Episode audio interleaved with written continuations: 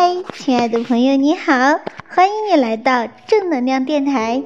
今天呢，小林找了一位神秘的嘉宾和我一起做搭档，我们一起来送给大家一篇文章，篇名叫做《李子柒的人设翻车》，不会聊天就别说话了。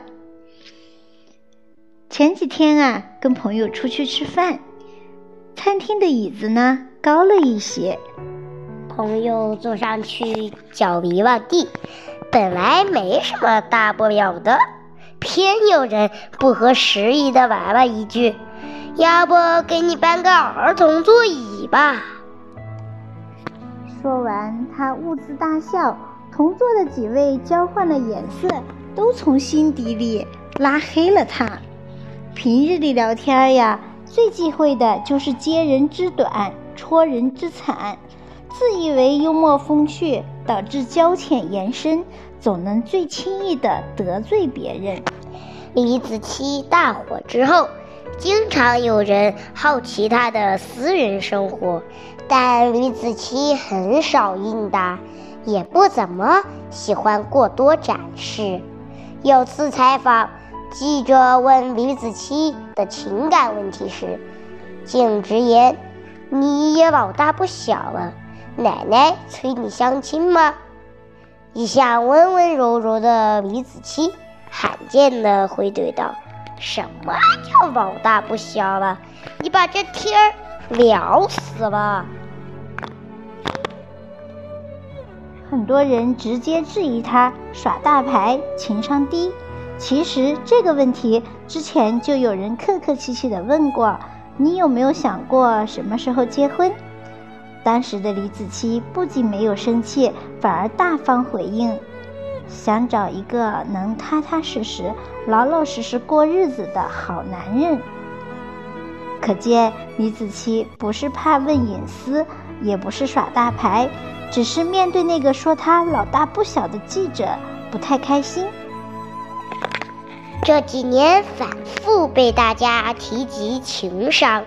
是指在自身感受与他人相处中的平衡点，它是相处中的两个人相互构成的。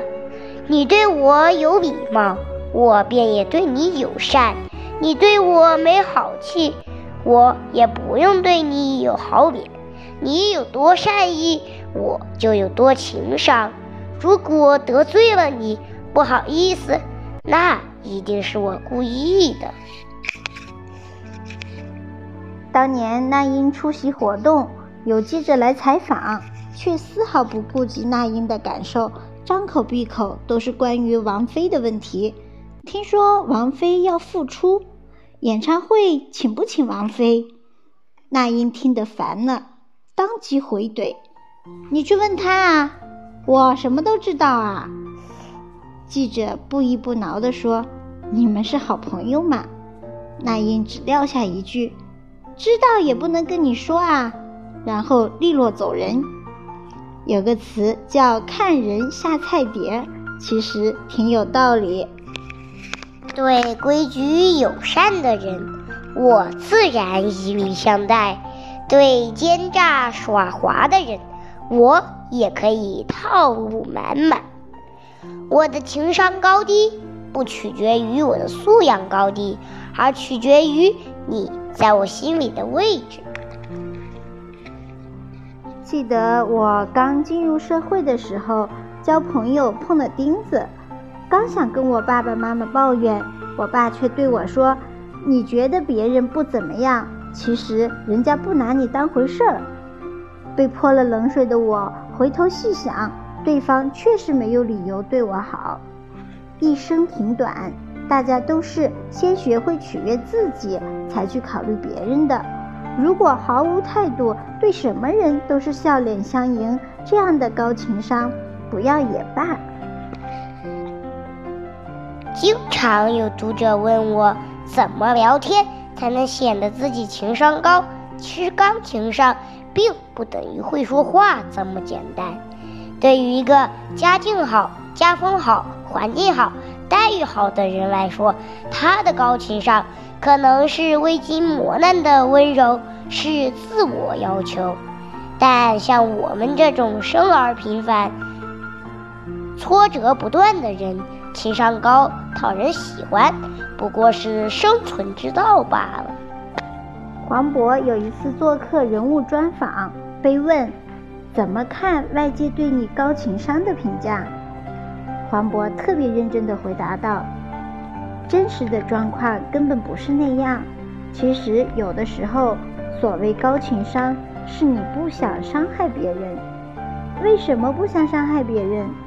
因为当初自己默默无闻时遭遇过一些白眼，当初能力不够时见识过一些人情冷暖，曾经不被善待的人最不想让别人难堪，所以我们才学会了温柔待人，不揭人短，给台阶下，帮人解围。但如果有人说必须牺牲我的利益，来给别人方便，以处处忍让讨好来别的博人的开心，我必然要反问一句：凭什么？作家松浦弥太郎在《谢谢你》中写道：“立刻看出对方的苦衷，不苦苦相逼，这是一种体贴。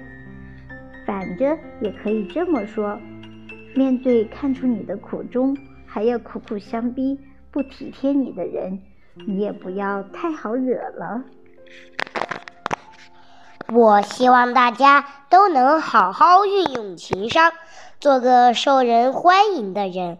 更希望大家不要被高情商所困，丢了自己的脾气。不好意思回怼的时候，想想别人怎么好意思为难你。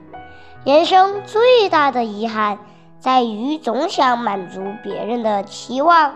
然而，情商终究只是一件自己对自己的事情。大家都是第一次做人，先不折磨自己，再让别人舒服吧。好的，朋友们，今天的分享就到这里，感谢你的聆听，也感谢作者莫那大叔提供的文章。对了，亲爱的小耳朵们，你们觉得今天和我搭档的这个主播怎么样啊？是不是非常不错呢？希望你继续鼓励他哟。欢迎你的留言。如果你猜中了他的年纪的话，我们还重重有赏哦，等着你拿大奖。我们下期再会，拜拜。嗯。